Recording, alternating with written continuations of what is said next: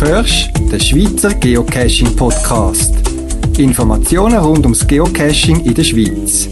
Mehr Informationen im Internet unter podcast.paravan.ch. Mai 2013. Willkommen zum 35. Schweizer Geocaching Podcast. Heute hören wir folgendes.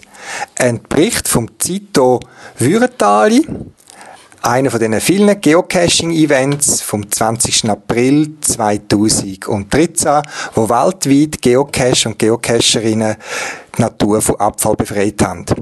Kurz nach dem Anlass bin ich auf der Azoren in der Ferien und berichte euch aus der Azoren, was ich geocaching-mässig dort erlebt habe. Viel Spaß bei dem Podcast, der bisschen länger dauert als sonst.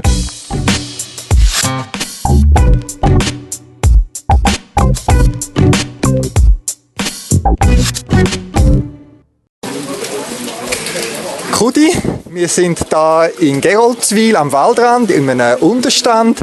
20. April. Es könnte ja sein, dass die Osterglocken blühen würden, aber wir stehen da im Schnee rein. Du bist der Organisator vom Zito da in Geroldswil. Vielleicht für all die, die das noch nicht wissen oder nicht mehr so wissen, was ist ein Zito?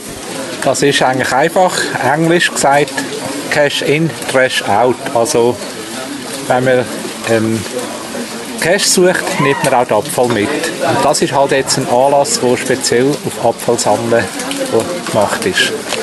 Also Geocacher treffen sich, du hast den Anlass organisiert, gehen miteinander in den Wald, in ein definiertes Waldstück, sammeln Abfall und sind nachher noch zusammen bei Kaffee, Wurst und so weiter. Ja. Also jetzt haben wir ein spezielles Gemeindegebiet, Geroldswil und Oettwil, das Wiesentäli ist jetzt aufgeräumt worden von Abfall und in Zusammenarbeit mit den beiden Gemeinden. Jetzt so einen Anlass zu organisieren, braucht eine gewisse Vorbereitung. Da kann man ja nicht auf dem Samstagmorgen aufstehen und sagen, heute gehen wir Abfall sammeln. Kannst du vielleicht kurz zusammenfassen, was das für dich geheißen hat, so einen Anlass zu organisieren? Ja, also angefangen hat es eigentlich schon Anfangsjahr. Zuerst haben wir mal Kontakt aufgenommen mit den beiden Gemeinden und mal die Idee vorgebracht. Und dann sind die Antworten gekommen. Also, wie es sind, wenige hat jetzt einen eigenen Anlass und hat darauf verzichtet. Gerald wieder gesagt, sofort, wir machen da mit, wir stellen Container an, bringen sogar noch den Wein. Oetwil hat äh, die Würste spendiert und Getränke und sind eigentlich eben die Gemeinsarbeiter sind da auch voll dahinter und haben da mitgemacht. Das ist, nachher ist äh, die Ausschreibung gekommen klar. Und da haben sich über 80 Leute jetzt angemeldet. Und eigentlich seit gestern Nachmittag sind wir zu zweit gewesen, Material zusammensuchen, Material holen. Entschuldigung, wenn ich störe. Material zusammensuchen und haben da, da oben aufgebaut und sind jetzt eigentlich seit dem Morgen um 8 Uhr da aktiv hier am Vorbereiten. Und es wird sicher noch Nachmittag werden. Und eben, es ist jetzt eben am 8 Uhr angefangen, äh, es ist jetzt 20 ab 11 Uhr und die Gruppe kommt zurück mit teilweise recht gefüllten blauen Abfallsäcken. Ich tue dann noch ein Foto machen und dann auf Podcast-Webseite. Ähm, Neben euch steht ein Nicht-Geocacher meines Wissens, der Wildhüter, der Herr Peter. Herr Peter, was haben Sie vor dem Anlass vom Geocachen gewusst? Eigentlich schon viel, weil wir seit ein paar Jahren mit der neuen Form von Freizeitbeschäftigung äh, konfrontiert sind. Die Leute, die das Geocaching am Tag äh, ausüben, das ist äh, für uns problemlos. Wir sind in einem Naherholungsgebiet, das ohnehin sehr stark frequentiert ist. Wo wir aber ein Problem haben, das sind mit den Cacher, die dann eben zur Nacht gehen, die sogenannten Night-Cacher. Und da haben wir jetzt schon äh, ein paar unschöne Situationen gehabt, wo wir dann noch gesagt haben, also das führt für uns, wo echt zu wild und Wald zuständig ist, definitiv zu weit. Aber am Tag durch ist es völlig problemlos. Jetzt Geocacher sind ja nur die einen äh, Waldbenutzer. Ich denke, Nachtcacher sind nur die eine Gruppe von Waldnutzern, wo, wo wahrscheinlich ein bisschen, ich sage jetzt mal, in Gedanken bringen oder stören. Es gibt wahrscheinlich auch noch andere Nutzer, die sich zu Wald im Wald bewegen. Also ich habe gerade letztens im Zeitung gelesen von Bikern, die die ganze Nacht, oder Jogger ist scheinbar auch Mode in der Nacht. Ja. Also es sind nicht nur die Geocacher. Nein, nein, das ist richtig. Und das mit den Bikern hat jetzt in den letzten Jahren zugenommen, dass sie bis Mitternacht mit der Stirnlampe querfeldein durch den Wald fahren. Und das ist notabene verboten. Und ich denke einfach, Vernunft sollte heute so weit sein, dass man selber darauf kommt, dass es wahrscheinlich nicht so günstig ist, das zur Nacht durchzuführen. Und dort, wo es dann wirklich sehr resistente Leute hat, muss man halt leider Gottes verzeihen, was in unserem Sinn und Geist ist. Aber äh, schlussendlich läuft es halt dort mit Portemonnaie. Und ich, wir bedauern das, wir denken, der Wald gehört grundsätzlich allen, der Wald ist halt allen offen, aber man muss mit dem Kostbaren gut angemessen und vernünftig umgehen. Jetzt es ist ja nicht einfach die Idee, einfach zur Nacht soll man gefälligst im Bett bleiben, sondern können Sie vielleicht für uns Laien nochmal sagen, was ist das, was die Problematik auslöst, wenn man sich zur Nacht im Wald bewegt mit Taschenlampe, ob auf Velo, Jogginganzug oder mit einem Geocaching GPS? Was ja. ist das Problem aus Ihrer Sicht? Also das Problem fängt dort an, wenn man den Weg verlässt. Wenn man querfeldein durch den Wald geht und hier spezifisch, da wo wir sind, haben wir Wildruhezonen. Wildruhezonen sind äh, eingerichtet worden, um im Wildzurückzugsgebiet offen zu lassen, weil eben, es ist sehr stark benutzt, das, äh, das Wiesental Altberg. Solange man sich auf dem Weg befindet, ist das überhaupt kein Problem. Also da haben wir mit Taschenlampen, da haben wir mit dem Bike, da haben wir zu Fuß, mit dem Ross, das ist, der Weg ist allen offen. Aber nebst dem Weg, querfeld in der Wald in der Nacht, ist insofern problematisch, weil die Wild hat dort Ruhezeit die Enten und die anderen sind auf der Futtersuche und äh, wenn es natürlich immer gestört wird, dann wird natürlich der Nahrungsbedarf der Energiehaushalt stimmt dann nicht mehr und darum können sie nicht mehr in die Ruhephase was brauchen und dann hat es dann unter anderem dann, wenn man weiter draussen denkt, noch Probleme mit der Landwirtschaft. Also kurz zusammengefasst, wenn man wirklich schlaflose Nacht hat und in den Wald muss die Nacht, dann auf dem Weg bleiben und, und möglichst auf diesen breiten, gekieseten Weg. Genau. Das, äh, dann ist, Wanderweg ist völlig problemlos, aber einfach nicht quer von. Gut, danke für die Aussage. Jetzt kommen wir zurück zu dem äh, Waldputz-Event. Ich habe heute Morgen zufällig noch in einer ausländischen Zeitung einen Lesebrief gelesen. Es ist so eine Regionalzeitung, die online war, wo es einige gesagt hat, ja, das bringt ja nichts, wenn man da so ein bisschen Abfall zusammenlassen von ein paar Leuten, auch, egal ob es ein Turmverein, eine Schule oder das, das bräche ja gar nichts. Das sind ja nur so ein bisschen sich profilieren wollen. Wie sehen Sie jetzt den Anlass da, wo die Leute äh, zwei Stunden durch den Wald gehen, gezielt gehen, gehen Apfel zusammensammeln? Ist das nur, ist das wirklich auch nur Profilierung oder bringt das einen Nutzen?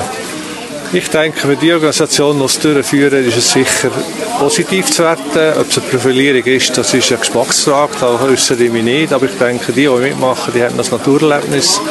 Und das sollte auch im Vordergrund stehen, dass man dann noch den Unrat äh, zusammenlesen, wo einfach gewisse Leute äh, bewusst oder unbewusst im Wald liegen. Das äh, ist natürlich eine gute Sache. Also wir unterstützen grundsätzlich alle Formen von Waldputzen, weil es eben nicht nur das Putzen selber ist, sondern das Erlebnis im Wald generell. Und wahrscheinlich das bewusst machen und mal die Augen öffnen und sagen, da liegt noch vieles rum, das nicht hingehört. Das ja. ist es so, ja. Wenn jetzt der Wald nicht aufgeräumt wird durch Organisationen, was passiert mit dem Abfall? Sind Sie die, die den Abfall zusammenlisten? Also eben, wir haben in Wenigen haben wir das ein bisschen institutionalisiert mit den Schulen zusammen. Oder? Also wir machen die Schulen zweimal im Jahr so einen Waldputzen. Und darum, da muss ich sagen, ist es, haben wir es relativ im Griff, aber dort, wo es nicht, im, also dort, wo nicht institutionalisiert ist, der muss halt schlussendlich dann, äh, wenn es niemand macht, die Gemeinde muss es machen machen. Aber in der Regel findet man immer jemanden, der damit hilft. Und Sie sind ja Wildhüter, Sie haben mit dem Tier zu tun. Sind so Abfall nur störend? Ich meine, sind ja, wir haben ja da keinen äh, Sondermüll oder so jetzt gefunden. Es sind äh, ja, Abfall, den man sonst an, äh, antrifft, auch im Alltag. Ist das eine Gefahr auch fürs Tier? Also neben der Schönheit, der Kosmetik vom Wald, das gehört nicht in den Wald, ist es auch äh, eine Gefährdung vom, vom Tier? Das kann schon, äh, gewisse Gegenstände können zu gefährlich werden, aber wir haben in dem Sinne eigentlich wenig Vorfälle, wo man kann sagen, das Wild ist jetzt verletzt oder ist eingegangen aufgrund des Abfall.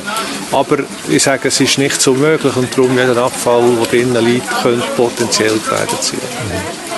Herr Peter, vielen Dank für die Sicht von einem Profi und vielleicht können Sie auch mal geocachen äh, ja, ja. mit dem Code. vielen Dank und weiterhin alles Gute. Danke, merci. Ja, jetzt fragen wir gerade noch jemanden, der da am Zeit dabei war. Äh, wie heisst du als Geocacher? Sirius B.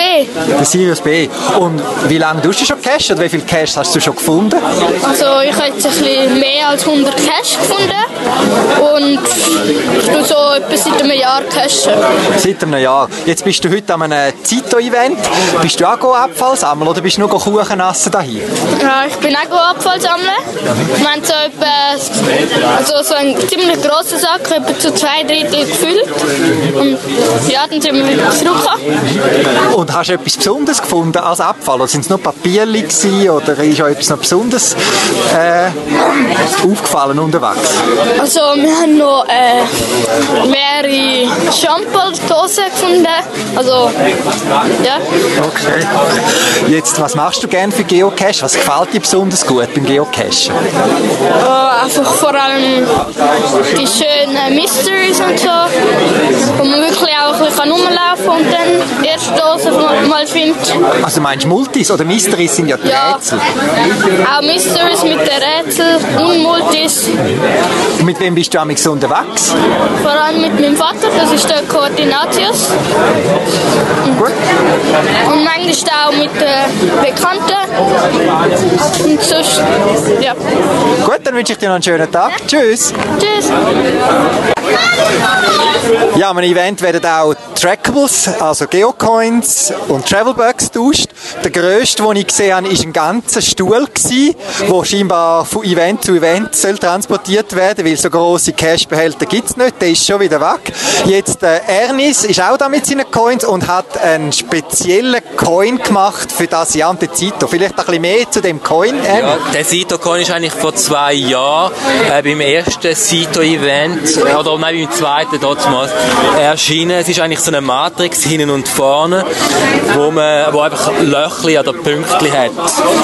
Und die Löcher äh, werden dann einfach, die Vertiefungen werden gefüllt mit Farbe und das erlaubt natürlich viel äh, Varianten. Jetzt ist es natürlich schwierig. Das Bild sagt ja normalerweise mehr als 1000 Worte. Das tun wir dann auf Podcast-Website. Du musst das jetzt extrem schneiden natürlich, weil ich muss jetzt 1000 Worte. Äh, aber dafür, dass ich den Coin trotzdem nicht kann schreiben, beschreiben also er ist eigentlich quadratisch grundsätzlich. Auf der Vorderseite hat es mit Regenbogenfarben so eigentlich zwei Pfeilrichtungen angetönt. Das ist ja ein das Recycling, mit dem Recycling oder bei den verschiedenen Recycling-Symbolen hat man immer so ein bisschen Pfeile, die hin und her gehen. Und das ist die Idee ist da auch noch angebracht und eben die Regenbogenfarben, die ich sowieso immer ziemlich gerne habe, weil ich es gerne bunt habe. Ähm, die, äh, ja, sagen, sagen eigentlich auch ein bisschen aus. Nachher ist es wieder schön bunt, farbig oder, oder gefällig. Und das Jahr haben wir da noch eben mit ähm, ins Roten innen noch ein weißes Kreuzchen rein gemacht. Auf der Rückseite heißt es einfach Swiss Sito und das leuchtet alles in der Nacht, wenn man mit UV-Licht äh, drauf funzelt. Und UV-Lichter haben ja eigentlich fast die meisten Cacher, oder das müssen jetzt, jetzt spätestens noch eins bestellen bei paravan.ch.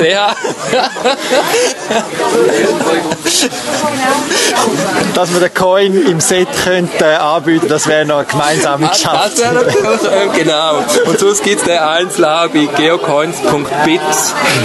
Können wir verlinken, zusammen mit einem Bild vom äh, Coin. Jetzt noch eine Frage so generell zu Coins. Du, du hast ja sehr viele eigene Coins. Du handelst nicht nur mit Coins, sondern machst selber. Wie viele Coins hast du so in einem Jahr bei dir? Ja, jetzt also in den letzten sechs Jahren sind um die 40 um entstanden, wobei ich jetzt ein bisschen runtergeschraubt. Ähm, was ich vor allem hier will fördern ist auch die Kantons-Coin-Serie, die am Laufen ist. Jetzt haben wir zwar erst vier Kantone, zwei kommen im Sommer raus und wir haben 26 Kantone, also es wird mich wahrscheinlich noch über Jahre äh, beschäftigen. Und ähm, um auch ein den Heimmarkt bedienen, sonst äh, habe ich mich spezialisiert mehr auf so ein abstrakte Muster, geometrische Sachen und immer auch ziemlich viel mit äh, Regenbogen und anderen bunten Farben. Ähm, ja, also so ein paar Monate kommt etwas raus, aber nicht regelmäßig. Und so ein Event ist immer eine gute Gelegenheit, die, die Coins auch live zu sehen, weil sie sehen immer doppelt oder dreifach so gut aus, wie sie auf der Webseite halt dargestellt werden können. In dem Sinn äh, hoffentlich trotz vielen Coins auch noch Zeit zum selber geocachen. Ja, mal, das gibt es doch ab und zu. Ich ähm, gebe mir Mühe, dass ich, äh, ich habe zwar ein bisschen schlechte Monate hinter mir, gut, im Winter ist es natürlich auch ein bisschen schwierig mit, äh, und macht auch nicht so Spaß, eben, wenn es halt eben verregnet und verschneit ist, aber jetzt kommt ja wieder der Sommer und so und da rücke ich doch ab und zu wieder auf und es gibt ja jetzt auch immer eine Dichte, wächst ja eigentlich, dass ich eigentlich schon fast nicht mehr dazu komme, die Heimzone einigermaßen super zu halten. Gut, also in dem Fall noch einen schönen Tag. Tschüss. Danke vielmals.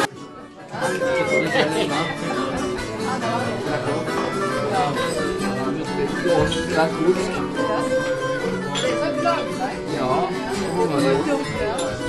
trigueirinha de olhos verdes, vê lá se perde, tu atrocista. Die Azoren, eine Inselgruppe aus neun grösseren Inseln bestehend, zwischen Europa und Amerika gelegen. 1400 Kilometer vom europäischen Festland Richtung Westen entfernt.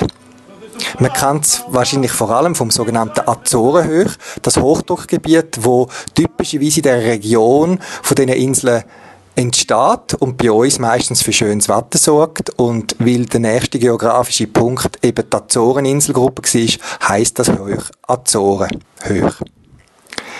Ich bin primär da zum Natur kennenlernen, zum wandern, zum auch ein bisschen entspannen. Es ist eine touristische Region, die nicht ist für äh, Leute, die Action und Nachtleben möchten oder gross shoppen, sondern Leute, die vor allem auch den sanften Tourismus und sehr viel Natur möchten sehen und selber erleben. Wie gesagt, primär private Ferien, aber natürlich hat mich das Geocachen dort auch begleitet. Und als Idee habe ich einfach mein Aufnahmegerät mitgenommen und habe immer, wenn ich irgendwie einen speziellen Geocache gemacht habe oder gesucht oder nicht gefunden, habe ich das Gerät eingeschaltet und gerade live aufgenommen, was ich vor Ort erlebt habe mit dem Geocache. Darum auch die vielleicht nicht optimale Qualität von der Aufnahme. Ihr hört den Wind, ihr hört die Umgebungsgeräusche, ihr hört mich am Küchen, wenn es draufgegangen ist beim anderen und ich etwas aufgesprochen habe. Aber ich möchte euch so einen anderen Einblick auf die Azoren geben, nämlich aus Geocaching-Sicht. Auf der Webseite podcast.paravan.ch findet ihr Fotos passend zu dem, was ihr hört. Also, wenn ich zu einem Geocache etwas erzähle, dann findet ihr meist dort noch ein Foto aus dieser Gegend oder vom Geocache oder von mir unterwegs, wo das Ganze noch ein bisschen illustrieren sollte. Und erwähnen möchte ich, dass äh, das sind nicht alle Geocaches, die ich dort gesucht habe. Ich habe viel mehr gesucht und gefunden. Ich habe nachher über die spezielleren berichtet, dort, wo ich Gelegenheit und Zeit hatte, zum Aufnahmen machen. Und ich habe das Aufnahmegerät nicht ständig laufen lassen. Es ist ein bisschen zusammengeschnitten. Also dort, wo ich zum Beispiel in der Höhle bin, ist die Höhlenbegehung einiges länger gegangen, als ich es gehört. Ich habe zwischendurch das Gerät abgeschaltet, dass ich die Hand frei kann, um in der Höhle rumzukriechen, beispielsweise. Und dann habe ich natürlich nur den Zusammenschnitt. Trigueirinha acerta o passo no bater do coração.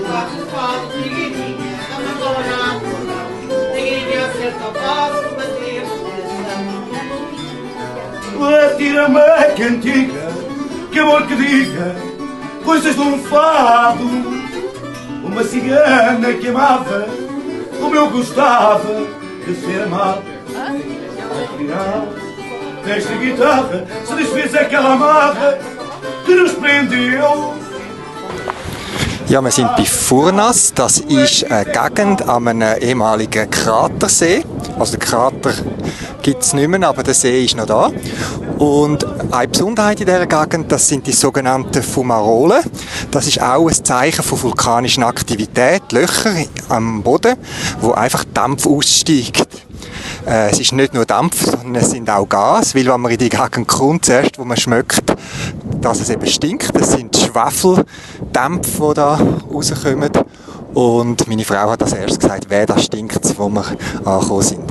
Das Besondere an diesen Fumarolen, wo man auch von anderen Gegenden gehört, ist, dass die Bevölkerung das genutzt hat und immer noch nutzt, zum Kochen. Und zwar werden die Fumarolen, äh, wo es eben Erd Wärme, viel Erdwärme hat, werden regelmäßig so Eintopfgericht versenkt. Man tut verschiedene Zutaten in den Topf rein, vergrabt das oder senkt es ab in Löcher, ganz nah bei diesen heißen Quallen und, und Gaslöcher und etwa fünf Stunden lang wird äh, da gekocht.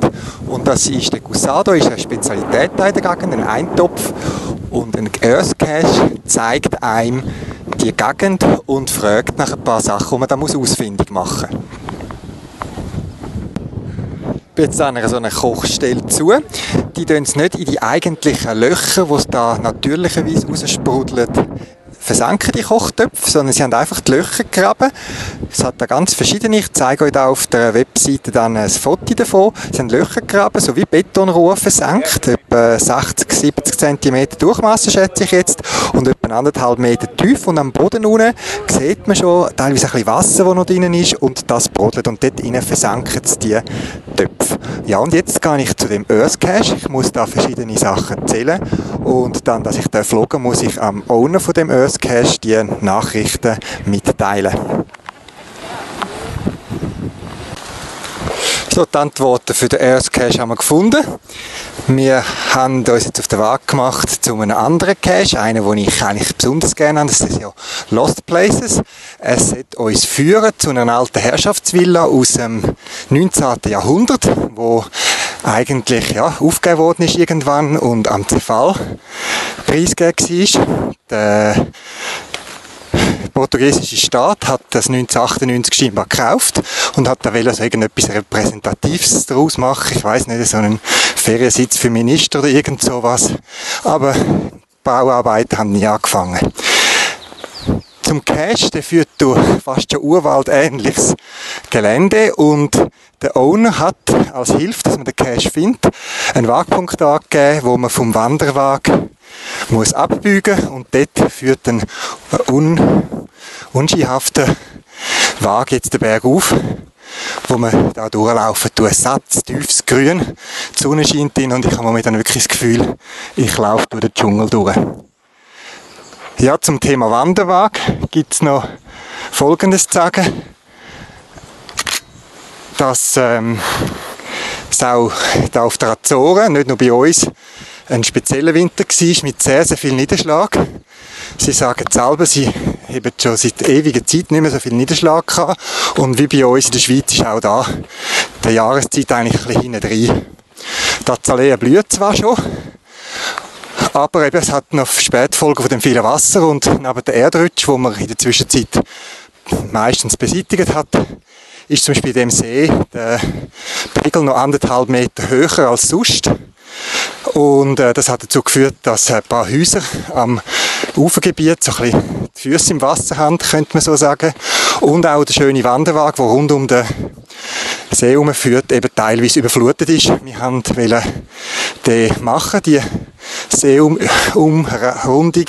Aber eben, wir sind gescheitert am äh, höheren Wasser und wir hätten müssen mit fast teilweise hüfthöhen Gummistiefeln durchs Wasser gehen. Darum haben wir uns anderseitig entschieden. Wir sind jetzt von der anderen Seite her, eben bei den Fumarolen vorbei, auf dem Weg zu dem alten Herrschaftshaus.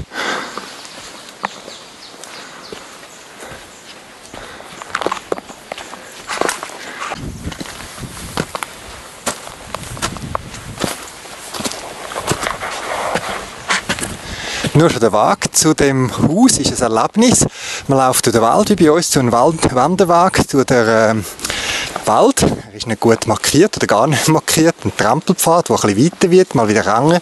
Und plötzlich erscheinen aus dem Wald raus Steintreppen, Steinsäulen, wo mich so ein erinnert an äh, Archäologiefilm, so aus dem Inka, aus der Inka-Zeit oder eben irgendein Indiana Jones-Fan. Es liegen Bäume, Moos bewachsen über den Weg. Es ist wirklich eine ganz prachtige Stimmung. Die Sonne druckt jetzt gerade. Es ist wirklich ganz toll und wie so dem Geocachen. Der Weg allein ist meistens ja schon ein Erlebnis.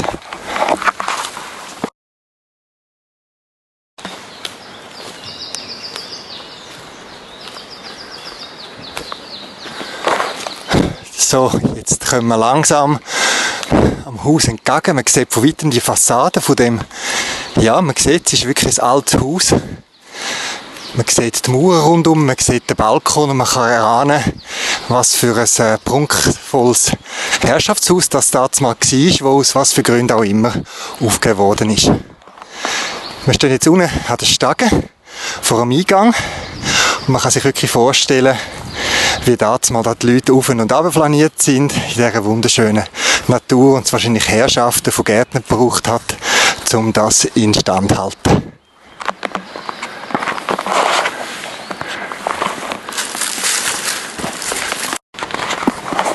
So, das Haus ist fotografiert. Jetzt geht es noch den Cache äh, zum Loggen. Den hat man gefunden. Und der Steinen hinter dem Haus ist der Hinweis gewesen, leider mit x Plastiksäcke eingepackt, aber ein schönes Holzschachtel, schön angeschrieben, wie sich's gehört, mit einem Infozettel. Und ich kann mich ins Logbuch eintragen.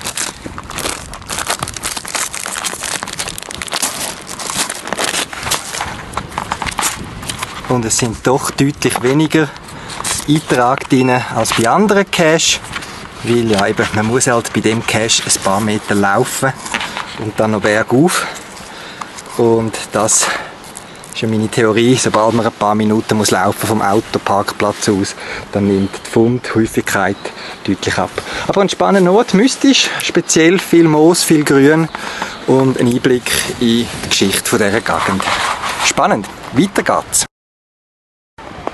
Nach dem alten Landhaus haben wir noch ein paar Höhenmeter, ein paar zünftige Höhenmeter auf uns genommen, sind durch einen schmalen Weg aufwärts gegangen, auf den Berg rauf und zu einem Aussichtspunkt gekommen, wo es einen wunderbaren Blick hat in das Krater Gebiet da, wo man das Dorfli Fornasch sieht, den See, es blüht äh, rosarot-violette Azaleen, wunderschön da. Es ist wirklich Belohnung auch für die paar Tropfen Schweiß, die wir da haben müssen investieren und wir sehen jetzt ab zu den Fumarolen, wo der Geocache von vorne war oder immer noch ist. Ja, natürlich hat es da einen Aussichtspunkt, wunderschön. Auf der Rückseite vom Berg hat sogar eine Fahrstraße rauf. Wir sind halt gelaufen. Wir laufen jetzt abwärts, holen noch den Cache, was da gerade bei dem Aussichtspunkt hat und gehen nachher das Dörfli Furnasch anschauen. Es hat noch weitere so vulkanische Thermalquallen und ganz am Schluss gönnen wir uns dann noch ein Thermalbad bei 38 Grad geothermisch aufgewärmtem Wasser als Belohnung für unseren Wandertag. Das wäre es der Kurzbericht aus Furnasch auf der Azoren auf der Hauptinsel San Miguel. Bei einem Brief würde man jetzt ein PS ansetzen. Ich mache jetzt einfach noch einen Nachtrag beim Podcast. Eigentlich habe ich ja heute, für heute abgeschlossen. Wir sind schnell durch das Dörfli Furnasch posten, dass wir zu essen haben, zu Abendessen und für den morgigen Ausflug wieder genug Lunch. Und da ist mir gerade noch ein Cache aufgepoppt, wo einem zeigt, was passiert, wenn der Architekt oder der Bauführer zu viel Bier trinkt. So steht es ähnlich beschrieben im Listing von dem Cache. Und er hat uns an einen kleinen, witzigen Ort angeführt, aber äh, schaut doch selber auf meiner Webseite.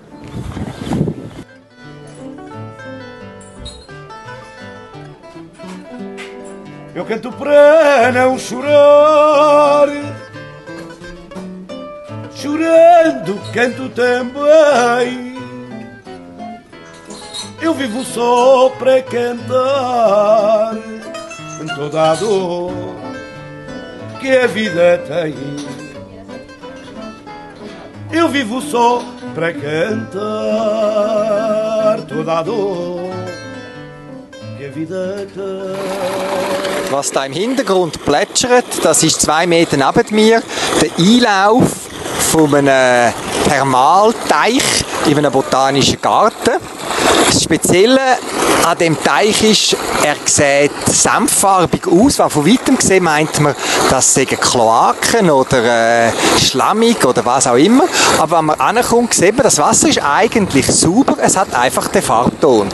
Die Ursache, das ist auch so eine Attraktion da, ist eben das Thermalwasser, das da aus dem Boden raus sprudelt und es hat sehr viel Eisen drin. Und das Eisen, der, oder der Rost dann wahrscheinlich, der gibt dem Farb den speziellen Farbton. Der Teich ist so ein zentrales Element in einem riesen botanischen Garten da wo früher mal ein privates Anwesen war, so 1880 hat er seine Hochblüte gehabt. Da haben sich Private da ein riesen Anwesen geschaffen, ich glaube bis zu 12 Hektare groß und der Park ist durchzogen mit den schönsten Bäumen aus der ganzen Welt, wo man da in der goldenen Handelszeit von der Azoren aus allen Erdteilen bis hin zu Neuseeland, China und so weiter importiert und da gesetzt hat.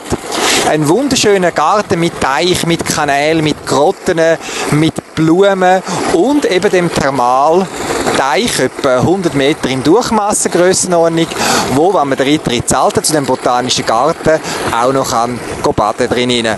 Es hat Umkleidekabinen und es ist wunderschön warm, so wirklich Körpertemperatur und jetzt gerade, wo es Abend wird, die Wolken aufziehen und ich glaube, es sind schon die ersten Tropfen, wo in dem sehr wechselhaften Wetter von der Azoren halt üblich ist, reinkommen, ist es wunderschön in dem warmen Wasser.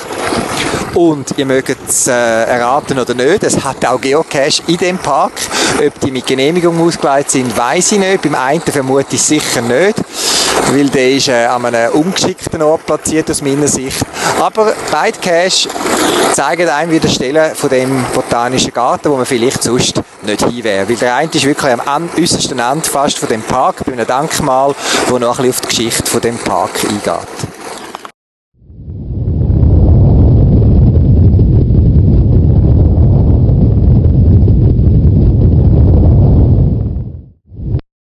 Heute Morgen hat uns ein Erdbeben aus dem Schlaf gerissen.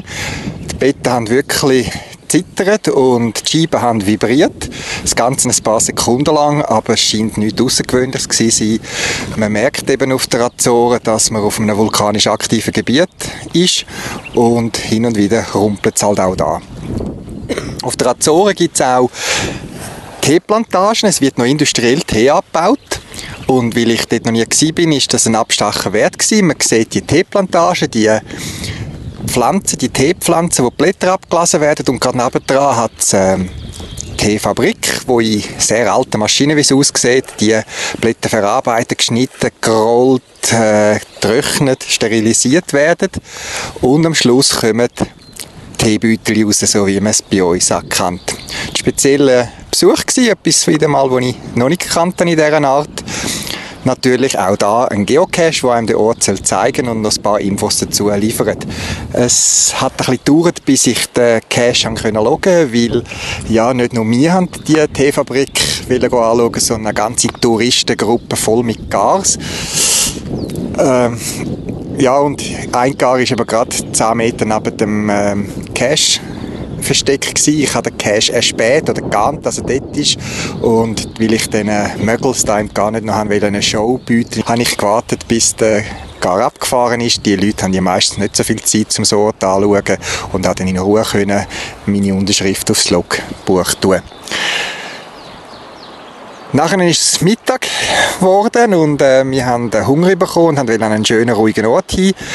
Auch da ein Blick auf die Pocket Query hat uns ein Cache an einem kleinen Vulkansee gezeigt, am Lago de Sao Bras.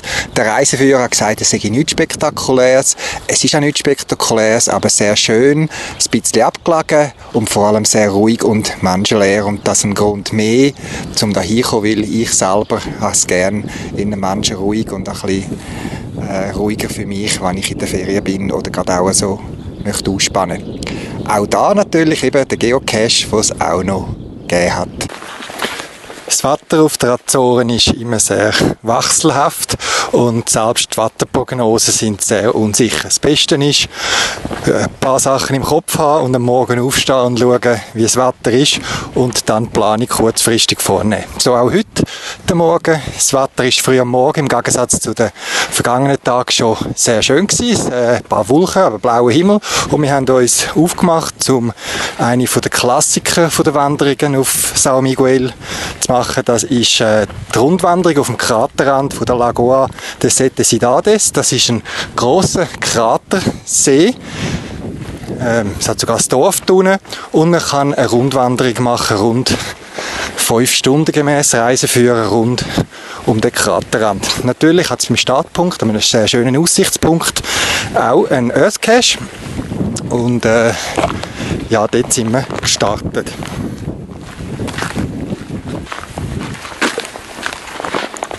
Dort, wo sonst gar nur kurz zwei, drei Minuten halten, um die Leute aussteigen lassen, Foto halten und weiter, haben wir parkiert und unser Gepäck geschultert und sind losgelaufen.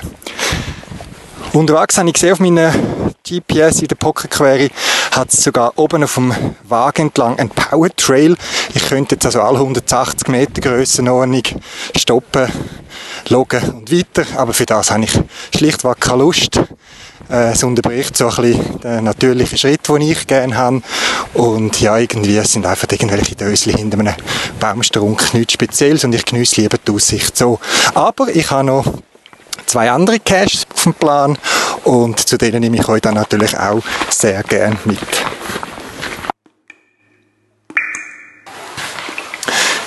Für den nächsten Cache oder einer von den speziellen, den ich mir rausgesucht habe, bin ich in Untergrund bei dem Kratersee.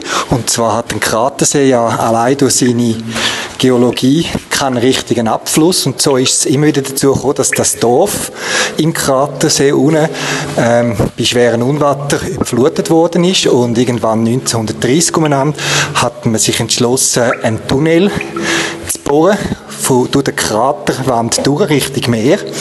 Und da führt jetzt ein 1000 Meter langer Tunnel mit einer Wasserleitung auf der Seite und einem Wartungswagen dran durch den Vulkankrater durch. Und mit drin hat es einen Cache und den habe ich mir entgehen lassen, um jetzt den zu holen. Jetzt GPS-Empfang ist ja nicht möglich da im Untergrund. Also hat der Owner gesagt, wo man rein muss und dann als Hint äh, angegeben, wo man ihn findet. Und zwar ziemlich in der Mitte. Die, die ihn äh, gebaut haben, den Tunnel, haben ähm, alle paar Meter so wie eine Art Distanztafeln angegeben. Und ich muss jetzt eine spezielle Nummer suchen und dort umeinander ist der Cache. Man läuft da ein Stückchen. Ich mag mich auch erinnern, dass es auch auf anderen Gegenden, auch in der Schweiz teilweise so Tunnel gibt. Also vom Wallis her kann ich ähnliche Tunnel. Und auch bei dem ist es so, dass man ein bisschen aufpassen muss, je nachdem wie groß man ist, äh, dass man den Kopf nicht zu weit rausstreckt, aber man kann doch aufrecht und relativ bequem laufen. Zu der Geschichte vom Kratersee gibt es noch eine Legende, die ich bei einem anderen Geocache unterwegs kennengelernt habe. Und zwar, wie die Seen entstanden sind. Wenn man von oben schaut, sieht man, dass der Kratersee aus äh, ein, ein See ist, aber eigentlich so wie zwei Teile hat.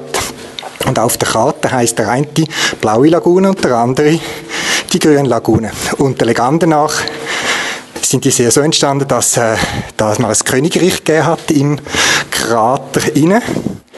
Und die Prinzessin, die gerne draussen war und die Natur gerne hatte, hat sich in einen Schäfer verliebt. Die haben sich regelmäßig getroffen und äh, im Schatten von einem grossen Baum und haben über die Natur erzählt und was sie gerne haben an Tieren und Pflanzen. Und sie haben sich so verliebt ineinander. Der König hat davon erfahren, hat aber andere Pläne gehabt. Er hat sein Königreich natürlich vergrößern und sie wollen mit einem Prinz von einem Nachbarkönigreich verheiraten. Und so hat er seiner Tochter verboten, den Schäfer nochmal zu treffen. Aber sie hat sich ausbedungen, ihn noch ein, das letzte Mal können zu sehen, wie sie gewusst hat, der König wird nicht seinen Entscheid rückgängig machen, aber das hat sie sich quasi ausgehandelt und sie haben sich das letzte Mal getroffen und haben schwer müssen berühren und die Prinzessin hat blaue Augen gehabt und hat so fest berührt, dass aus den Tränen die Blaulagune entstanden ist. Der Schäfer, der hat, ich könnte es verraten, grüne Augen gehabt und auch er hat so fest müssen brüllen, dass die grüne Lagune entstanden ist. Sie haben sich müssen trennen. Trauriges Ende für die beiden.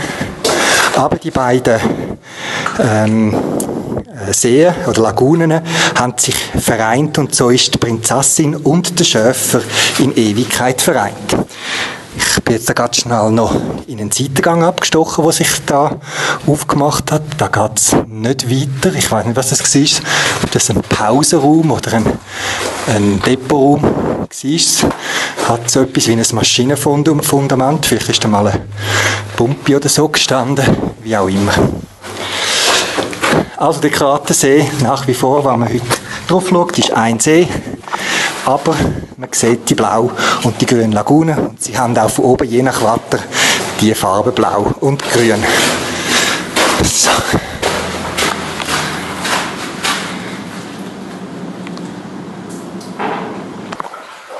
So, gefunden und schon wieder auf dem Rückweg. Cash war ein bisschen feucht und der letzte Log-Eintrag eine Woche her. Äh, aber spannend, ja. Und es ist ein, wirklich ein kerzengerader Tunnel. Man sieht auf beiden Seiten das Licht den beiden Eingängen. Also auch wenn meine Taschenlampe und die Ersatztaschenlampe, die ich immer bei so Aktionen zur Sicherheit dabei habe, wieder ausfallen. Ich glaube, den Ausgang würde ich da noch finden. Das war es aus dem Tunnel durch den Krater von Siete Cidades und mal schauen, der nächste Cache, der heute noch auf dem Programm steht.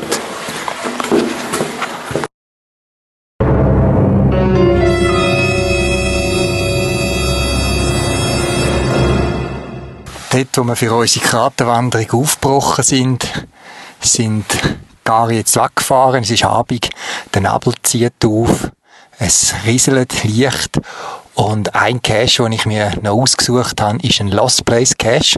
Nämlich gerade neben dem Aussichtspunkt steht ein Hotelruine, wo sogar in einem Reiseführer als Wegpunkt angegeben ist. Ähm, es ist äh, ein Hotel, das eigentlich aus meiner Sicht wunderschön gelegen wäre. Auf die eine Seite sieht man in den Kraterseen und in, auf die andere Seite ans Meer das Hotel steht leer. Und jemand hat einen Cash drin gemacht, wo man eine UV-Lampe braucht.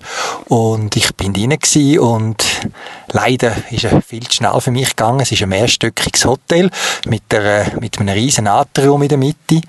Äh, ich bringe dann auch ein paar Fotos auf meiner Podcast-Webseite man ist so irgendeine Liebesgeschichte dahinter, so eine äh, dramatische gewesen als Einstieg, aber im Hotel selber hat man einfach mit UV Markierungen suchen, ist dann durch verschiedene Stockwerke gelotst worden und hat dann auch relativ schnell die, die Final-Koordinaten gefunden, wo äh, dann einem sogar wieder aus dem Hotel geführt haben, obwohl ich das Gefühl kann, irgendwo auf dem Dach oder irgendwo, wo man halt können raus, hätte es genug gute Verstecke gehabt. Aber, das muss man akzeptieren, jeder Owner entscheidet selber, wie sein Cash soll aussehen. Ist einfach schade, weil ich denke, aus dem Hotel hätte man können, äh, größere Sachen, anspruchsvollere Sachen machen, eben ich bin vielleicht die 10, 15 Minuten mit Fotografieren durch gewesen, habe mir dann noch ein bisschen Zeit genommen, um noch überall ein bisschen reinzuschauen und zu güchseln. Und es ist schon eine spezielle Stimmung, wenn so der Nebel aufkommt und selbst im Hotel rein der Nebel reinblasst.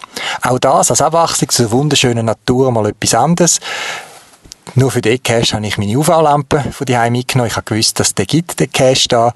Und auch meine äh, speziellen Handschuhe, dass wenn man irgendwo in die, äh, etwas muss anlangen oder so. Es ist halt wirklich ein grusig in einer so einer Bauruine teilweise. Ich nehme den Teil von meinem Podcast bewusst außerhalb vom, vom Gebäude auf, weil äh, im Gebäude innen, da muss man ziehen beieinander haben. Es hat Schacht, die Lifts sind nicht mehr da, die Geländer fehlen teilweise und man muss ziehen wirklich äh, konzentrieren, dass man da nicht irgendwie einen Unfall macht. Sonst eigentlich unproblematisch zu machen, wenn man schaut, wo man seine Schritte hinsetzt und nicht gerade die Flipflops durchläuft. Ein Abenteuer der anderen Art, das ich mir zwischendurch gerne mal gönne. Comecei de pequenino com isto doce caminhar. Heute gönnen wir uns eine kleine kürzere Wanderung ich denke, es wird etwa zwei Stunden gehen und die Wanderung führt uns zum Salto di Prego, ein Wasserfall, wo es auch natürlich einen Geocache hat. Ähm, er ist zwar ein paar Mal nicht gefunden worden, also ich rechne damit, dass es äh, keinen Found wird geben, aber der Wasserfall selber, und das ist ja die Motivationsmusik, scheint sehr idyllisch gelegen zu sein, im Tal im Südosten von der Insel San Miguel. Die Wanderung hat uns jetzt gerade durch das Dorf durchgeführt, Sanguino. Das scheint ein verlassenes Fischerdorf oder Bauerdorf zu sein, näher an der Küste. Ein bisschen äh, abgelegen auf einem Plateau oben. Es hat mich so an Tessiner Dörfer erinnert. Aber der Cache, den wir dort gefunden haben, hat erzählt, dass man jetzt bestrebt ist, dort äh, für Alternativtourismus Unterkünfte einzurichten. Und tatsächlich, wo wir vor Ort sind, hat man gesehen, dass die Häuser wieder Leben bekommen. Es werden äh, Stromleitungen gezogen. Es hat äh, noch die Strassenlampen, wobei sind eher Weglampen, so ein bisschen im altmodischen Stil gehalten, aber sie sind neu. Und ja, ich bin gespannt, was das Dorf da wird durchmachen, weil dank dem sanften Tourismus ist eine große Chance für die Azoren, von dem, was ich bis jetzt gesehen habe. Jetzt sind wir durch das Dorf durchgelaufen, nachdem wir den Cash gelockt haben beim Dorfbrunnen und steigen jetzt runter in das Tal zum Salto di Prego und bin gespannt, was uns dort erwartet. Letzter Tag auf der Hauptinsel der Azoren São Miguel. Wir sitzen im Hafen von Ponta Delgado, der Hauptstadt und grösste Stadt der Azoren. 50 Meter hinter uns, man hört es vielleicht an der Schiffsdisla, ein riesiges, gigantisches Kreuzfahrtschiff, Caribbean Princess, also ein gigantisches, grosses Schiff, sehr beeindruckend, hoch. Und ähm, ja, wahrscheinlich sind all die Touristen jetzt die Stadt am erkunden, so wie wir auch. Wir haben uns zuerst durch einen Virtual Cache, also einen Cache, den es neu nicht mehr gibt in dieser Art, aber die, die es noch bestehen, die gibt es noch, wo man einfach das Foto muss machen als Beweis, dass man dort war. Der Virtual Cache hat uns in einen wunderschönen kleinen Stadtpark geführt, wo wir ein Foto müssen machen von einem gigantischen, grossen Baum. Das Foto findet ihr auch auf meiner Podcast-Webseite. Ich weiß nicht, ob ihr mich zwischen den Wurzeln überhaupt noch entdecken könnt.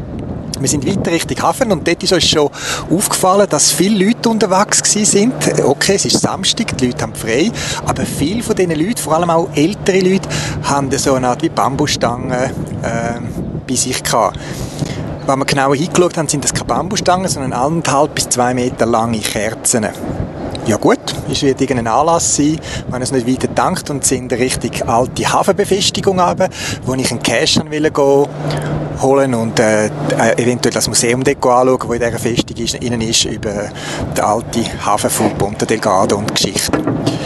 Aber als ich dort angekommen bin, es ist äh, eine Kanone, eine alte so eine Gusskanone, äh, und ich vorsichtig dann anfange zu schauen, habe ich gewusst, ich muss wieder abbrechen, weil um mich herum ist ein riesen Volksfest am Entstehen Absperrungen stellen zu, Polizisten haben sich in Position gebracht, Sanität, Fernsehen hat Aufnahmen gemacht und ähm, ja, ich wollte den Cash nicht fährten und mich auch nicht, durch dem, dass ich ein bisschen unauffällig x-mal um die Kanonen herumgelaufen bin. Und die Polizei hat dann auch den Platz geräumt wegen dem Anlass. Ich habe dann einen anderen Polizist gefragt, was dann da für ein Fest los sei. Und es ist irgend so ein religiöses Fest, ein katholisches Fest. Äh, äh, Sao Christo heisst, das findet jedes Jahr statt. Der Hauptanlass ist erst morgen, am Tag, wo wir wieder abreisen oder weiterreisen. Und heute ist erstmal so der erste Teil, äh, wo eine Prozession stattfindet, wo irgendwie von einem einer Kirche zu einer anderen irgendein Bild oder so eine Statue oder etwas transportiert wird. Viele Leute geben heute an dem Tag irgendwie Gelübnis oder Versprechen ab oder beten für irgendetwas und die Kerzen, die werden, so wie ich ihn verstanden habe, als Geschenk dem Sao Christo in dieser Kirche dargebracht. Wir haben leider keine Zeit um auf die Prozession zu warten weil wir haben noch etwas anderes vorgehabt. Darum sind wir jetzt da im Hafen in der Nähe von dem Kreuzfahrtschiff. Ich habe nämlich gestern Abend beim Locken spontan noch geschaut, ob es ein Worldwide Flash Mob Event da gibt in Ponte Delgado und tatsächlich gibt einen. Und wir sind jetzt da und warten, bis da das 5 schlägt, lokale Zeit, um an dem Flashmob teilnehmen. Es wird eher ein Mikro- oder ein Nano-Flashmob, weil es hat sich gemäß Listing ganz, ganz wenig Leute angemeldet. Vielleicht sind alle anderen bei dem äh, Sao, äh, Sao Christofas gewesen. Und ja, wir lassen uns überraschen.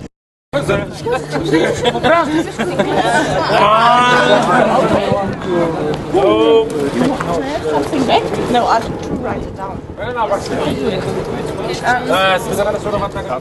something to win. There is something to win. From the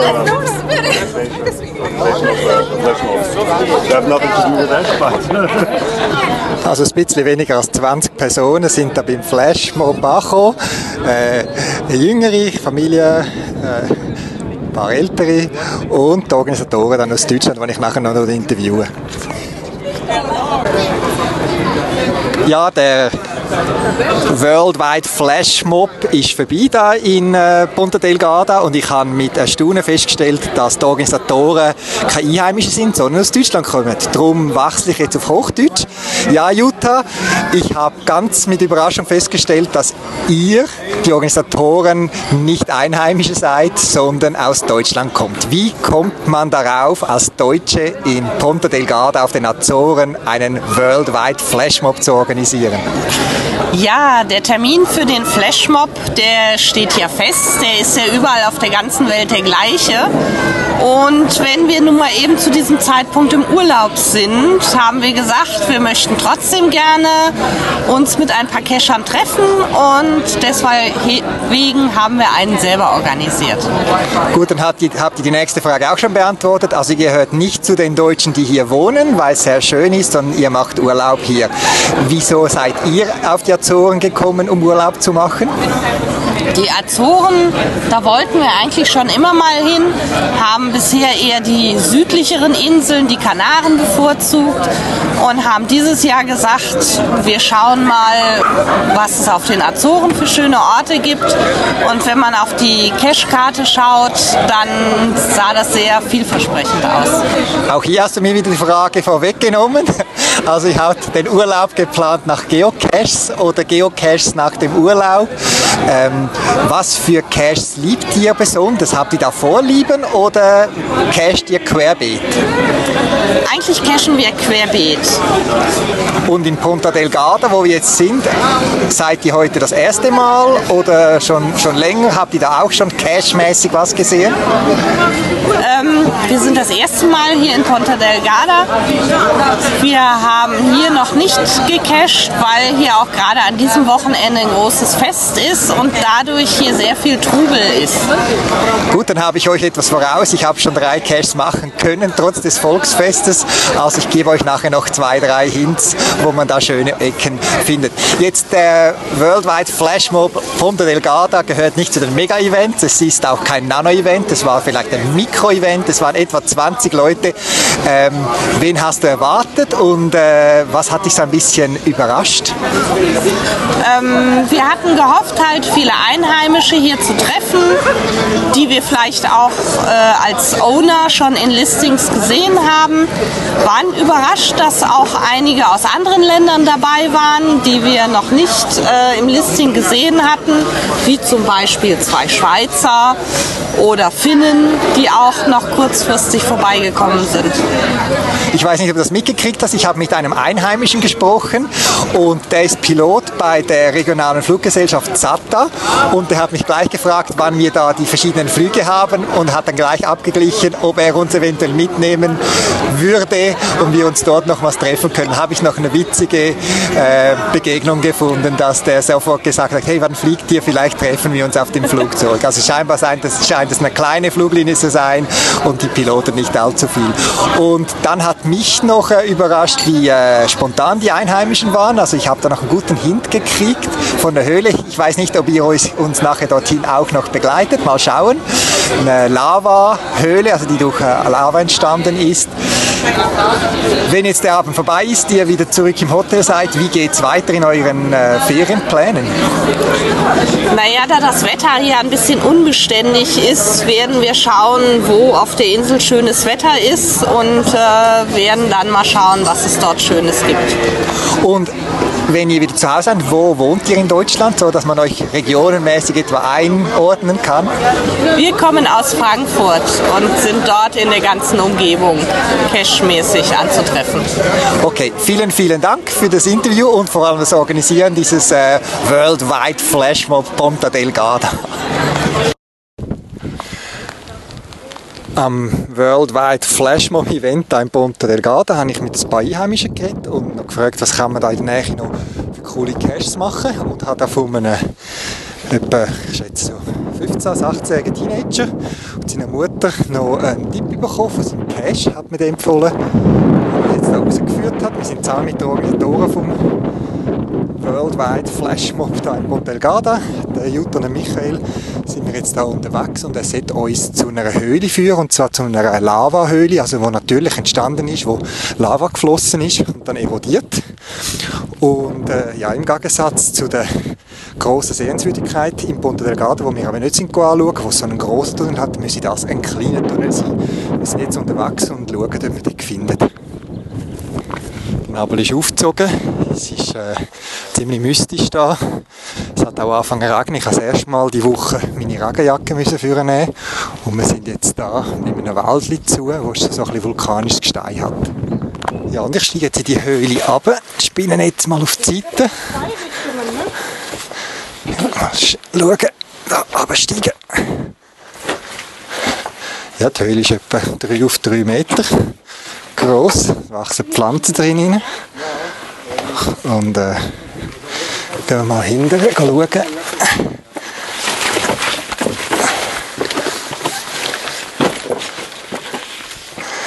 Ja, also die Höhle ist nicht sehr tief, aber man sieht, das ist mal etwas durchgeflossen. Es hat so wirklich so das vulkanische Gestein, wie man es kennt. Jetzt gehen wir mal suchen, wo man den Cache findet. Ja, der Tunnel ist länger als ich gedacht habe. Vor allem wird es dann höhlentechnisch. Es wird etwa einen Meter hoch, 1,50 Meter breit. Gehen wir mal weiter schauen. Der Hint auf Portugiesisch heisst, wie wir es verstehen, dort, wo es eng wird. Das ist alles relativ. Ja, ich bin jetzt über ein paar Steine reingekrochen und der Tunnel, oder der Stollen wird immer grösser, der Lava-Tunnel und nach der ersten Steinbrücke beim Eingang ist er also sehr sauber. Man kann fast drin laufen, so 1,70 Meter hoch noch, ja, 1,80 Meter. Und man läuft da wirklich so einen Vulkanstein hinter, 30, vielleicht 40 Meter vom Eingang. Mal schauen. Ja, spannend.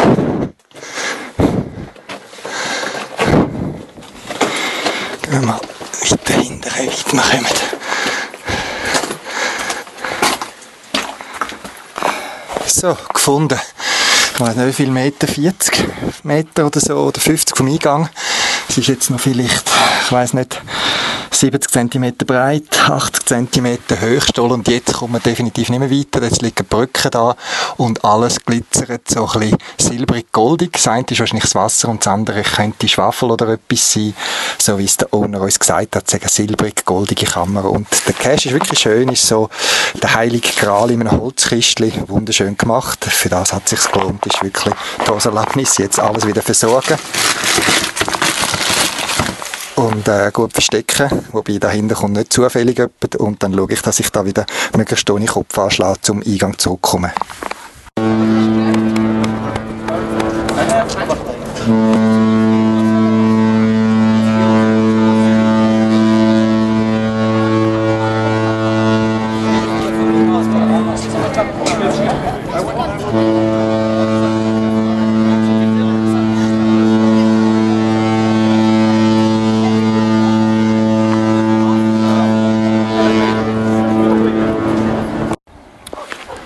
Azoren muss man nicht nur flexibel sein, was die Wanderplanung angeht bezüglich dem Watten, sondern auch, wenn man weiterreist. Wir sind auf der Insel Fachal gestrandet, nachdem unser Flüger bei einem Zwischenhalt nicht können weiterfliegen weil es auf, der Zielinsel Flores, der westlichsten Insel der Azorengruppe, so fest gewindet hat, dass der Flug mehrmals verschoben worden ist und dann abgesagt wurde. Ja, und das war gestern gewesen, und weil heute zur Abwechslung mal die Flugzeugmechaniker streiken, äh, fällt auch heute der Flug aus. Also hat uns die Fluggesellschaft zwei Tage äh, in Horta auf der Insel Fachal einquartiert, wo man bei Vollpension warten müssen, bis der Flüger geht. Wir wären von der Reiseplanung her sowieso in ein paar Tagen wieder auf der Insel gewesen. Darum haben wir gefunden, nutzen wir die Gelegenheit, wenn wir schon mitten im Zentrum ein Hotel haben, wo wir sonst nicht haben, äh, um die Stadt anzuschauen. Und der Hafen Horta, das ist ein ganz bekannter Seglerhafen für Yachten und Schiffe, die über den Atlantik fahren oder segeln. Und wenn man dort unten ist, zeigen einem auch ein, zwei Caches eine Spezialität von Horta. Das sind nämlich ganz ein Haufen Malereien am Hafen gegeben und wo irgendwie vor 30, 40 Jahren muss es angefangen haben, wo es gebraucht worden ist, dass jede Schiffsbesatzung, die da Zwischenhalt macht, sich in einem kleinen Bild, so äh, 80 auf 80 Zentimeter oder so, an der Hafenmauer irgendwo verewigt. Am zweiten Tag heute haben wir gefunden, gehen wir auf. Auf die Insel wären nämlich sonst nicht gegangen.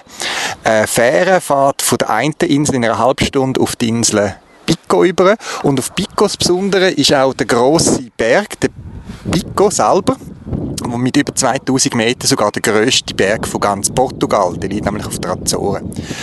Auf den Berg ist eine Tageswanderung. Das ist ein bisschen zu viel für äh, uns gewesen, weil ähm, es sind 2000 Meter ab Meer also 0 Meter sind wirklich 2000 Höhenmeter. Man hätte irgendwie können mit einem Taxi oder einem sonstigen Transportmittel auf 1200 Meter rauf und dann dort anfangen, in den Kraterspitze aufzusteigen. Aber trotzdem, es braucht einen ganzen Tag. Wir haben uns fürs Ausschlafen entschieden, sind dann jetzt eben auf die Insel Pico übergefahren und haben die Pocket Query konsultiert, was hat es da für Caches. Und Staun in der Hauptstadt Magdalena von Pico hat selber kein Cache.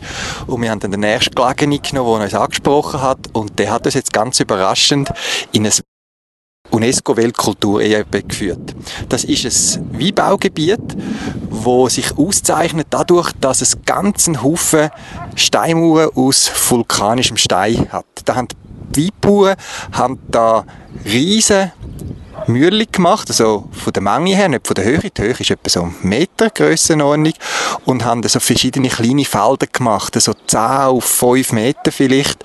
Und von weitem aus gesehen sieht es aus wie ein Schottenfeld. Wenn man näher kommt, sieht man, dass es äh, eben Mühle sind, wo mich hat so an ein Labyrinth erinnert, was von einem von dem Felden zum anderen einen kleinen Durchgang hat und weiter. Und das Ganze natürlich, zum die Weinreben schützen vor dem starken Wind, der da bläst und von den Meeresböen und wahrscheinlich wo auch die Wärme dann so ein bisschen zusammenhebt und das zeichnet den Wein von da eben speziell aus. Und scheinbar ist die Wein eben das Einzige, was man da landwirtschaftlich können, seit vielen Jahren anbauen. Äh, alles andere ist da auf dem Boden nicht gewachsen. Der Cache selber ist im Zentrum bei einer so einer Infotafel in der Nähe, wo es auch eine wunderschön restaurierte Windmühle hat. Auch das gehört zu, zu den Azoren und auch dazu findet ihr ein Bild auf meiner Podcast-Webseite. Zum Cache selber er wollte den Ort zeigen, habe ich sehr schön gefunden. Ich bin überrascht gewesen. Im Reiseführer, den ich schnell konsultiert habe, bin ich da noch drüber geflogen, dass da irgendetwas Weltkulturerbe ist. Und auf dem Wanderung dahin haben wir ein mehr erfahren von dem Gebiet. Aus dem Cache raus selber habe ich mir erlaubt, eine Zigarette zu nehmen und einen ganz gewöhnlichen Stein. Ich weiß nicht, was so Gegenstand als Duschgegenstand in Caches suchen haben. Ich bin da relativ tolerant, aber es gibt Sachen, wo ich wirklich eingreife und äh, Hand anlegen und schreibe dann das auch ins Log rein. E com uma frase diferente em que aos pés de Deus vai rezar. Cada um canta o que sente, eu canto para. Kürzer als geplant, bedingt durch Verzögerungen in unserem Flug, sind wir noch auf Flores gewesen. Der westlichsten Insel der Azorengruppe und die Insel hat auch das westlichste Dorf von Europa an der Küste. Flores kommt wirklich Inselfeeling auf. Die Insel ist 15 Kilometer lang, 12 Kilometer breit und mit dem Auto hat man sie in drei Vierteltag eigentlich durchfahren und gesehen. Aber sie bietet auch naturmäßig einiges an Wanderungen und Sehenswürdigkeiten, wo man dann auch versucht haben, in unserer kurzen Zeit zu bewandern. An den meisten Punkten hat uns Geocache begleitet. An diesen schönen Aussichtspunkten oder speziellen Orten, wo man hinwandern kann, hat es dann eben auch Geocaches gehabt. Aber ein Geocache hat uns dann wirklich an einen Ort hingeführt, wo im Listing selber steht, nicht in einem Reiseführer aufgeführt ist. Auf der Insel Flores hat es bekannte Wasserfall, wo wirklich sehr monumental sind. Man sieht die von weitem. Und was man nicht sieht, oder nur wenn man ganz genau hinschaut, dass es eben nicht nur einzelne grosse Wasserfall sind, sondern dass es ein bisschen weiter oben noch kleinere Zwischenwasserfall hat. Und einer von diesen Geocaches hat uns auf einem speziellen Weg, wo man ein bisschen schauen, wo man hinsteht und wie man den Weg zu dem Wasserfall findet, eben zu einem wunderschönen Wasserfall mit einem kleinen Seele vorne dran geführt. Wunderschön, hat einiges zum Fotografieren gegeben. Ich habe auch dort ein Bild für euch parat gemacht. Und wo wir am Abend unseren Vermieter, dort wo wir eine Ferienwohnung gemietet haben, äh, erzählt haben, was wir den Tag dort gemacht haben und auch von dem Wasserfall, haben die gestaunet, wie sie sind selber schon zehn Jahre auf der Insel, also immer wieder ferienbedingt und haben den Ort nicht gekannt und sonst kennen sie also wirklich alles. Ein guter Einstieg auch wieder zum Thema Geocachen. Wenn man möchte runterfahren und wirklich abschalten, der ist mit einem Aufenthalt in Flores sehr gut bedient. Dort ist, kommt wirklich Inselfeeling auf. Die Insel ist 12 Kilometer breit, 15 Kilometer lang, hat etwa 3'500 Einwohner und das Leben geht dort wirklich viel ruhiger und gemütlicher vor sich als an anderen Orten. Es hat da viel Salzversorger drauf und die Insel ist auch abhängig von einem Versorgungsschiff, das nicht jeden Tag, sondern alle paar Wochen mal anleitet und das ist dann wirklich das Highlight, wenn die Gestelle in den paar Laden, die es hat, wieder aufgefüllt werden. Wir haben wirklich einen ausspannen dort, sind dann wieder zurück auf Fachal in die äh, Seglerstadt Horta und von dort aus nochmal Ausflüge und Wanderungen gemacht, haben dort auch das Team Pussel getroffen, die Organisatoren vom Worldwide Flashmob. Wir haben provisorisch abgemacht, dass wir uns dann vielleicht nochmal sehen, wo wir herausgefunden haben, dass wir gleichzeitig auf deren Insel sind, sind zusammen Wanderungen gemacht, haben dann am Abend jeweils äh, gemütlich zusammen zu Nachtgasse in einem Restaurant und haben natürlich viel über das Geocaching und Erfahrungen und so weiter können plaudern. Ich finde, das Geocachen bringt immer wieder wunderschöne Begegnungen mit netten Leuten. Ja, und jetzt sind wir am Ende der Ferien. Wir sind noch ein paar Tage auf der Insel Terceira, die drittgrößte Insel von diesen Azoreninseln. Da geht es schon wieder ein bisschen hektischer äh, hin und her. Es hat auch einen amerikanischen Luftwaffenstützpunkt da, einen Flugplatz, wo eigentlich militärisch ist, aber auch gleichzeitig der zivile Flugplatz ist. Äh, wir sind in so einem Strandstädtchen und da hat halt wirklich wieder Stadtrummel und viel mehr Verkehr. Und wir haben das wirklich irgendwie gemerkt, der Unterschied von Flores, von dem kleinen Insel, dahin. Auch da haben uns die Cash hauptsächlich begleitet zu den Sehenswürdigkeiten, auf den Wanderungen, die wir gemacht haben. Aber wir haben dann ein paar spezielle Caches können besuchen. Einerseits hat uns ein Cache zu einem wunderschönen Piratenschatz geführt. Piraten sind natürlich in der Geschichte der Azoren ein Thema gewesen, wo es eine wichtige Station sind auf der Verbindungsroute von der alten in die neue Welt. Ein anderer Cache, der auch ein speziell war, mit speziellen Zwischenstationen und einem wirklich überraschenden Final, das war so eine Agentengeschichte, die wahrscheinlich auch ein Auslöser war, dass eben auch die, ähm, die Amerikaner da einen Stützpunkt haben.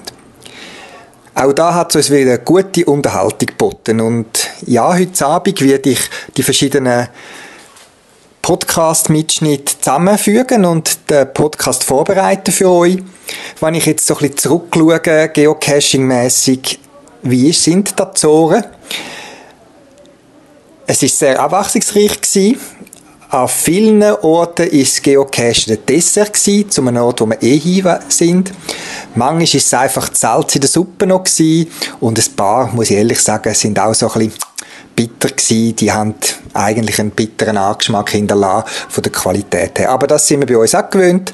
Aber die Mehrheit, die ich auch ein bisschen selektiert habe, hat mich wirklich überrascht. Es sind schöne Sachen gewesen. Und es sind doch etwa 100 Caches gewesen. Und als ich schnell drüber geschaut habe, was ich jetzt alles gefunden habe, sind also alle Arten von Caches dabei gewesen überdurchschnittlich viel Earth Caches, als ich sonst mache, viel Tradis, ein paar Multis, Mystery Caches, die ich gerade vor Ort lösen konnte, Letterbox, und auch Virtuals. Es ist alles dabei gewesen und man merkt, es gibt in Portugal auf der Azoren sehr aktive Geocacher, die sich auch zusammengeschlossen haben. Sie haben auch eine Webseite, wie wir in der Schweiz, wo viele Informationen scheinbar austauscht werden.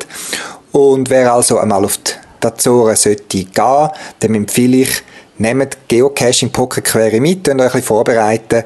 Es ist wirklich so Sahnehäubchen äh, auf, auf Wanderferien auf der Azoren. Ich möchte euch ein paar Erfahrungen weitergeben. Wenn ihr selber mal auf die Azoren möchtet gehen, empfehle ich euch den Reiseführer Azoren von Michael Bussmann. Äh, ich finde es einen sehr guten, lebendig und originell geschriebenen Reiseführer mit sehr viel Infos und mit dem kommt man eigentlich bereits durch. Es hat wirklich von Sehenswürdigkeiten über Wandervorschlag und so weiter, ist alles drin. Kann ich sehr empfehlen, ist glaube ich auch der Klassiker der Reiseführer. Dann habe ich mir aber trotzdem noch zusätzlich einen Wanderreiseführer über die Azoren ähm, bestellt. Der Vorteil dort ist, dass man, wenn man das Buch gekauft hat, kann man die Tracks kann man abladen online und aufs Gerät laden und hat dann alle Wanderrouten auf dem GPS dabei. Der Wanderführer Azoren kommt aus dem Roter Verlag und ist vom Roman Martin geschrieben worden. Zum Thema Geocaching unterwegs, noch eine Erfahrung, die ich gemacht habe. Aus Fehlern lernt man ja am meisten. Äh, als ich zuerst mal eine Pokerquery mir gemacht habe, mit allen Caches von der Azoren, habe ich die relativ schnell und einfach mir zusammengeklickt auf geocaching.com und habe gesagt, Azoren im Umkreis von 500 Kilometern, zeigen mir alle Caches, die ich noch nicht gefunden habe. Das hat etwa 840 Cash mir gebracht und leider eben auch die, die archiviert sind oder respektive inaktiv. Das hat dazu geführt, dass einer der ersten Caches, den ich da gesucht habe in Portugal, nicht gefunden habe und erst, als ich ihn genauer angeschaut habe, habe ich gesehen, der ist ja momentan deaktiviert. Darum kurz darauf nochmal das zweite Mal laufen lassen, Pocket Query und zeig mir bitte alle Caches, die ich neu gefunden habe und das Kreuz auch noch gesetzt, die aktiv sind. Das ist ein Tipp, dass ihr vielleicht daran denkt, wenn ihr das macht. Die Pocket Query äh, habe ich abgeladen, auf mein Garmin Montana äh, gespeichert und mit dem bin ich eigentlich sehr gut unterwegs gewesen. Nur vor etwa einem Dutzend Cache habe ich mir die Listing genauer angeschaut. Ich habe die speziellen Cache selektiert aufgrund der Favoritenpunkte und solche, die mich angesprochen haben, die ich im Podcast teilweise auch erwähnt habe. Und dort habe ich wirklich einen Ausdruck gemacht und den mitgenommen. Wenn man auf der Azoren ist und nicht weiss, ob man Internet hat in der Unterkunft im Hotel, dann ist es ja gut, wenn man gleich irgendwie Zugangsmöglichkeiten hat zum Loggen oder zum Listings anschauen oder was auch immer. Oder auch der Liebe die ein Mail schicken. Wir haben das einfach gelöst. Wir haben gerade bei der Ankunft im Flughafen bei einem Telekom-Anbieter haben wir für 15 Euro eine Prepaid SIM-Karte kaufen, die nur fürs Internet geht und wo man ein Giga-Download quasi einfach mit diesen 15 Euro inbegriffen hat und eigentlich überall, wo man Handyempfang hat, hat man aufs Internet. Wir haben die SIM-Karte in einem iPad gebraucht und sind so eigentlich überall mobil gewesen, auch dort, wo man keinen Internetzugang kann in der Unterkunft. Auch das ein Tipp. Ich denke, die 15 Euro sind es jetzt gerade für uns wert gewesen, die länger auf der Azoren gewesen sind. Ein, zweimal bin ich darüber gestolpert, dass äh, in dem hingestanden ist, äh, Spoilerfoto anschauen und ich habe das eben nicht dabei gehabt. Eben einmal haben wir dann auf unser Internet, mobilen Internet zugegriffen und das andere Mal habe ich auf mein Dictionary zugegriffen, wo ich auch dabei kann. Also wir haben sowohl ein kleines Dictionary in Buchform dabei gehabt, als auch ich habe so ein kostenloses äh, Wörterbuch äh, Portugiesisch, Deutsch, Deutsch, Portugiesisch auf meinem iPhone dabei gehabt und haben so können einzelne Wörter, die mir gerade geläufig sind, können übersetzen und das hat mir bei einem oder zwei Cache auch geholfen, wo suchen. Eben mit der Zeit weiss man dann, was Wurzel heißt oder oben oder Mauer oder Stein. Ich bin sehr gut gefahren, also, habe eigentlich alles gefunden, was ich wollte. Und auch mein Garmin Montana, wo, wo ich eigentlich seit rausgekommen ist, ähm, im, stark im Einsatz habe. Den Akku habe ich jeweils geladen über Nacht und es hat unterwegs im Tourbetrieb acht bis 10 Stunden Grössenordnung gehabt. Ich bin nie an die Grenze gekommen. Einmal dort am World Wild Flashmob, wo wir wirklich früher äh, gestartet sind, die Stadt angeschaut und am Abend noch spontan einen Ausflug zu der Lava-Höhle gemacht haben. Dort sind wir etwa neun Stunden unterwegs und dort ist am Schluss hat sich dann äh, das GPS gesagt, die Batterien sind tief und hat sich dann irgendwann abgeschaltet, aber dort haben wir den Cache dann schon gehabt. Wie gesagt, Wandern Städte anschauen. Geocaching lässt sich sehr gut kombinieren. Wenn man die Balance behalten, dann kommen auch die von der Reisebegleitung auf Kosten, die vielleicht nicht so aufs Geocachen stehen. Aber für mich ist es eine Bereicherung und es hat mich wieder einmal an Ort hingeführt, wo ich sonst auch trotz einer guten Reiseführer nie hingekommen wäre. In dem Fall wünsche ich auch euch bald mal wieder die Chance für äh, Ferien zu machen, in der Schweiz, im Ausland. Schaut Geocaches an und weiterhin viel Spaß em toda a dor que a vida tem. Nas incertezas da vida, em toda a dor que a vida tem. Das wäre es auch schon wieder für das Mal vom Schweizer Geocaching Podcast. Links zum Beitrag und weitere Informationen findet ihr auf der Podcast-Seite unter podcast.paravan.ch. Wenn ihr eine Idee oder einen Beitrag für einen Podcast habt, schickt mir ein E-Mail auf podcast.paravan.ch oder benutzt das Podcast-Telefon, ein Telefonbeantworter, wo 24 Stunden für euch parat ist. Ihr findet Telefonnummern auch auf der Podcast-Webseite. In dem Sinn, viel Spaß beim Geocachen und bis bald im Wald.